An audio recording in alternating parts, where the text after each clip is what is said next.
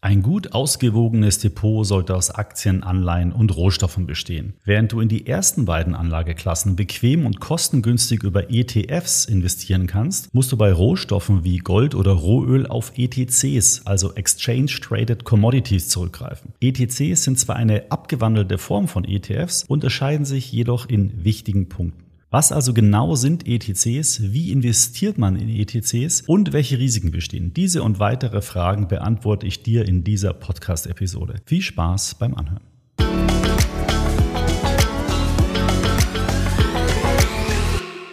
So, bevor wir jetzt aber in die Podcast-Folge zum Thema ETCs einsteigen, noch ein Hinweis von unserem Werbekunden dieser Podcast-Episode, dem ETF-Anbieter Invesco.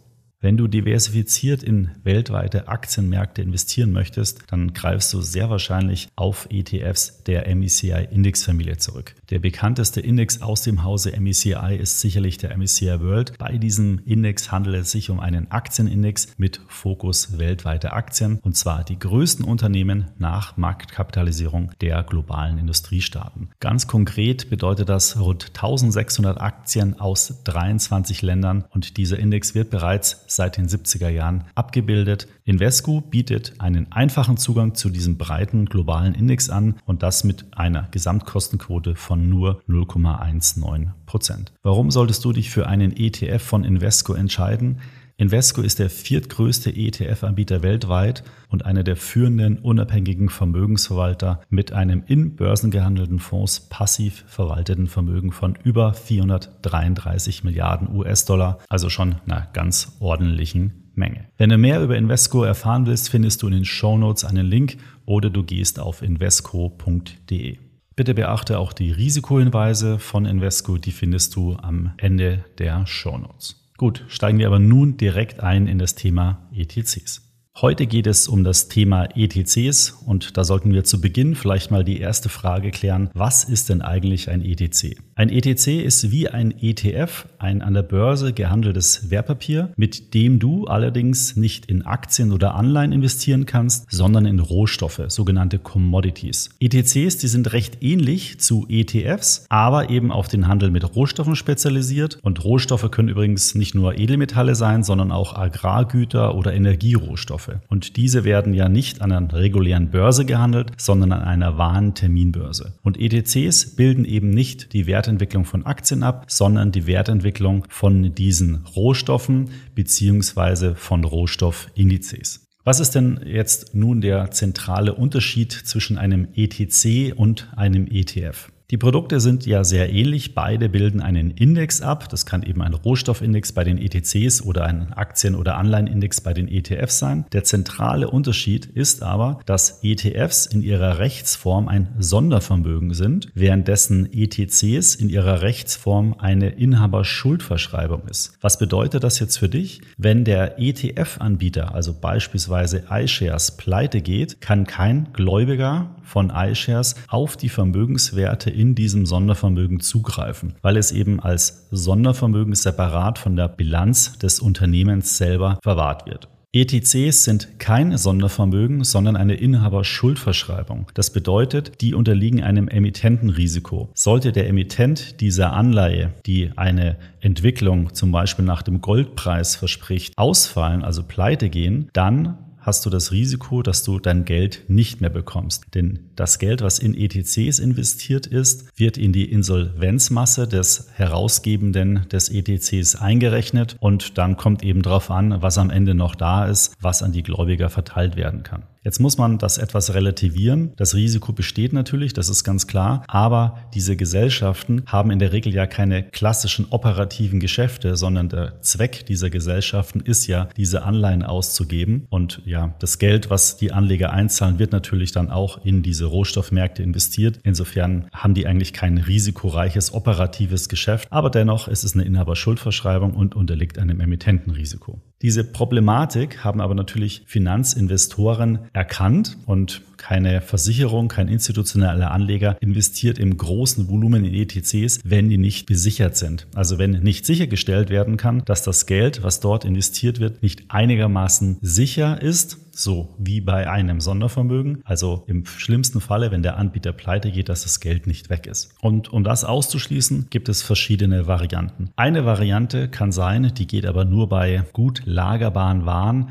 könnte die physische Hinterlegung von den jeweiligen Rohstoffen sein. Stell dir vor, ein Gold-ETC bildet die Wertentwicklung von Gold ab. Was kann der ETC-Anbieter jetzt tun? Na, er kann sich einfach die Goldbahn kaufen und die irgendwo in einen Tresor legen. Und wenn dann sichergestellt ist, dass der Anbieter nicht einfach eine Goldbahn rausnehmen kann, sondern dass das sehr eng miteinander verknüpft ist und die Goldbahn wirklich als Sicherheit für diese Anleihe dienen, was man vertraglich regeln kann, dann hast du natürlich eine sehr hohe Sicherheit, denn sollte der Anbieter pleite gehen, ist die Sicherheit in dem Fall die Goldbahn ja da und kann entsprechend dann ausgehändigt werden. Das funktioniert aber natürlich nur bei physischen Rohstoffen, die gut lagerbar sind. Stell dir vor Gas, da wird schon schwieriger, ist sehr teuer in der Lagerung oder stell dir Agrarrohstoffe vor, das geht gar nicht, weil die ja verfaulen würden. Deswegen ist in den meisten Fällen ein ETC auch eher an die Wertentwicklung eines Finanzindex gekoppelt und das kann jetzt beispielsweise eben ein Rohstoffindex sein. Und ein Rohstoffindex, der bildet eben die Wertentwicklung von verschiedenen verschiedener Future-Kontrakte ab. Das sind Finanzterminkontrakte eben auf diese Rohstoffe.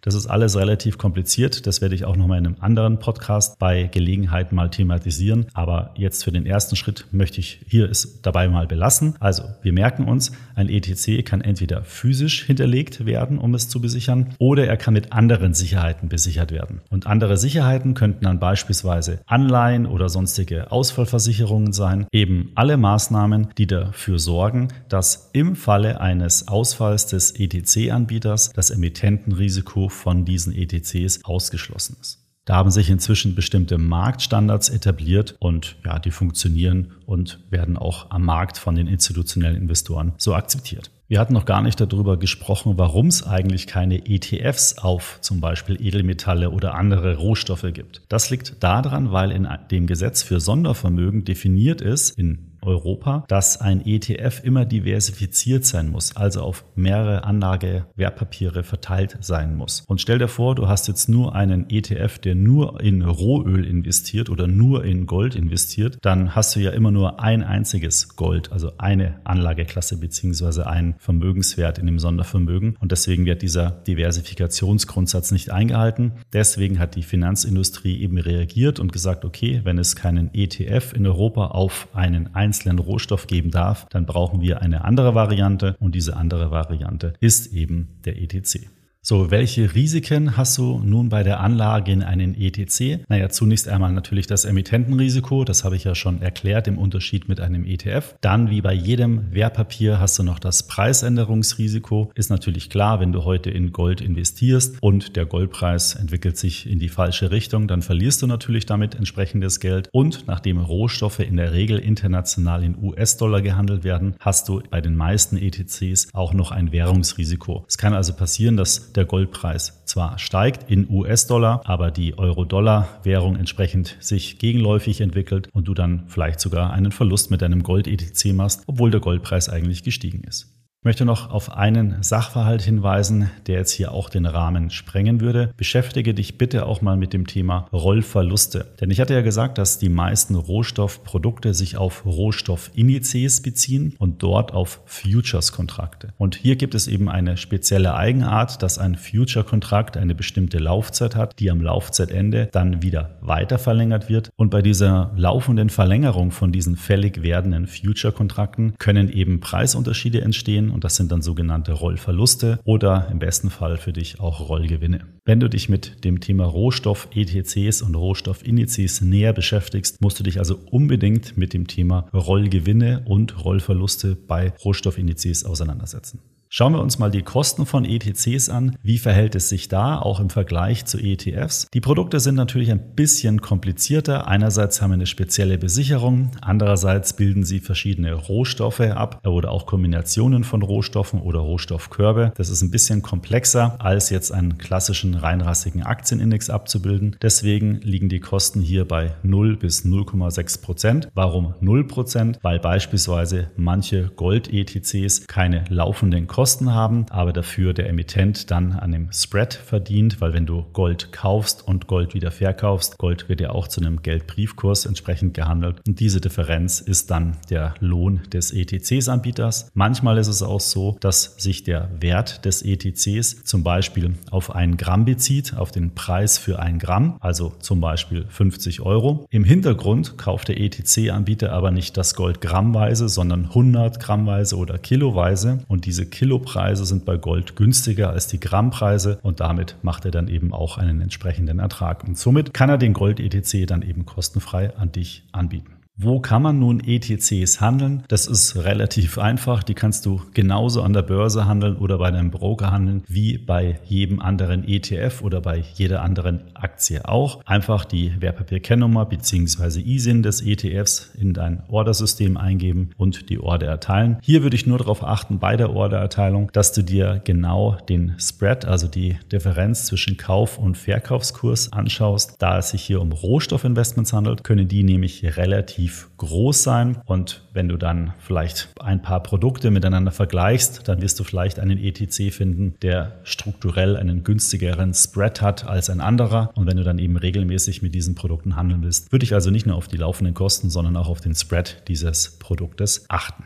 So, kommen wir kurz zum Fazit. Sind ETCs eine gute Sache? Grundsätzlich ja. Das ist genauso wie ein ETF eine sehr bequeme, tendenziell günstigere, aber vor allen Dingen transparente Möglichkeit, um in Rohstoffe zu investieren. Du kannst in einzelne Rohstoffe investieren, du kannst in Rohstoffkörbe investieren. Dir stehen also alle Möglichkeiten offen, um dein Portfolio weiter zu diversifizieren. Und gerade in Zeiten dieser hohen Inflation sind ja Rohstoffinvestments gar nicht so uninteressant, weil dann kannst du an den steigenden Preisen ein bisschen mit profitieren. Aber aber bitte beachten, Rohstoffe schwanken sehr stark. Das heißt, du hast ja eine höhere Volatilität. Und wie ich schon vorhin erwähnt habe, achte auf die Rollgewinne, Rollverluste, die bei Rohstoffindizes entstehen können. Und wenn du diese Themen beachtest und wenn du dich da nochmal genauer informierst, dann kannst du den einen oder anderen Rohstoff-ETC auch ganz gut deinem Portfolio beifügen, wenn du eben die Anlageklasse Rohstoffe ergänzen möchtest.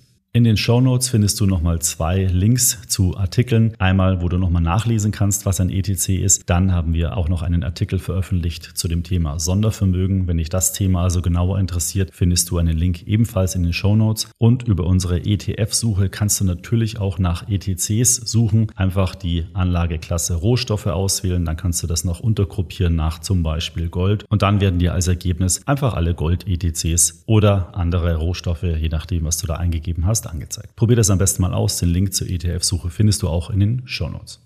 Wir sind schon wieder am Ende mit dieser Folge über ETCs. Ich bedanke mich für deine Aufmerksamkeit und dein Interesse an dieser Podcast-Episode. Wenn dir mein Podcast gefällt, dann empfehle ihn doch gerne einer guten Freundin oder einem guten Freund weiter. Und wenn du den Podcast über die Apple Podcast App oder Spotify hörst, würde ich mich dort über eine Bewertung sehr freuen. Vielen Dank. Übrigens, du kannst auch auf unserem YouTube-Kanal Extra ETF mal vorbeischauen, denn seit ein paar Monaten haben wir dort jede Woche ein bis zwei Folgen, auch interessante Themen, Talks mit Dr. Beck, mit Dr. Komma mit Christian Röhl, die ich hier auch im Podcast schon begrüßt habe, oder auch andere Themen zur Auswahl von ETFs. Wir können hier auch noch tolle Sachen zeigen, wie was auf unserer Webseite funktioniert. Also schau da auf jeden Fall mal rein. Der YouTube-Kanal ist auch sehr beliebt und sehr populär. Bis zum nächsten Podcast. Ich freue mich, wenn du da wieder reinhörst.